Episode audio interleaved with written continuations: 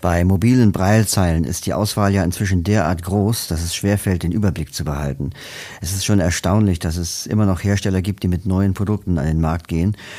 Ich finde es allerdings ein positives Zeichen, denn es zeigt ja, dass die Nachfrage nicht abreißt und dass insbesondere technische Breiprodukte hoch im Kurs stehen. Auch das American Printing House for the Blind in Louisville, Kentucky hat jetzt eine neue Breitzeile vorgestellt. Wohlgemerkt nicht den Orbit wieder, den gibt es ja schon seit etwa zwei Jahren. Den hatten die auch diesmal gar nicht dabei. Die haben gesagt, den haben wir letztes Jahr gezeigt, jetzt haben wir ein neues Produkt. It's called the Braille Trail. It's a modified version of Humanware's Brilliant 14. Der Braille Trail ist eine abgewandelte Version des Brilliant 14 von Humanware und hat einige zusätzliche Features. Zum Beispiel ein Editing-Tool zum Notizen machen und bearbeiten von Dateien.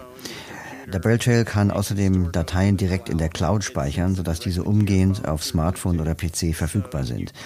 Natürlich kann man das Gerät auch als ganz normale Breitzeile für Smartphone oder Computer nutzen. You can also use this as a Braille display for your computer or your phone. And it feels like you're using the standard piezo technology. We are using the standard piezo technology for this. Die Zeile funktioniert mit klassischer Piezoelektronik, anders als der Orbit wieder. Sie hat 14 Zellen und kostet 995 US-Dollar. Laut Dave eine kompakte, ruhige, stabile Breitzeile. Okay, so you got uh, the classic Braille keyboard layout and then a little joystick in the middle. Neben der klassischen Braille-Tastatur mit einem Joystick in der Mitte gibt es vier Daumentasten an der Vorderseite.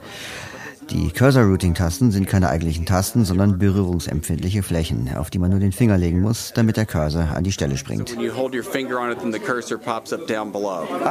Zu beziehen ist die Zeile direkt beim American Printing House zu erreichen unter aph.org. So you would be able to purchase it from us uh, at aph.org.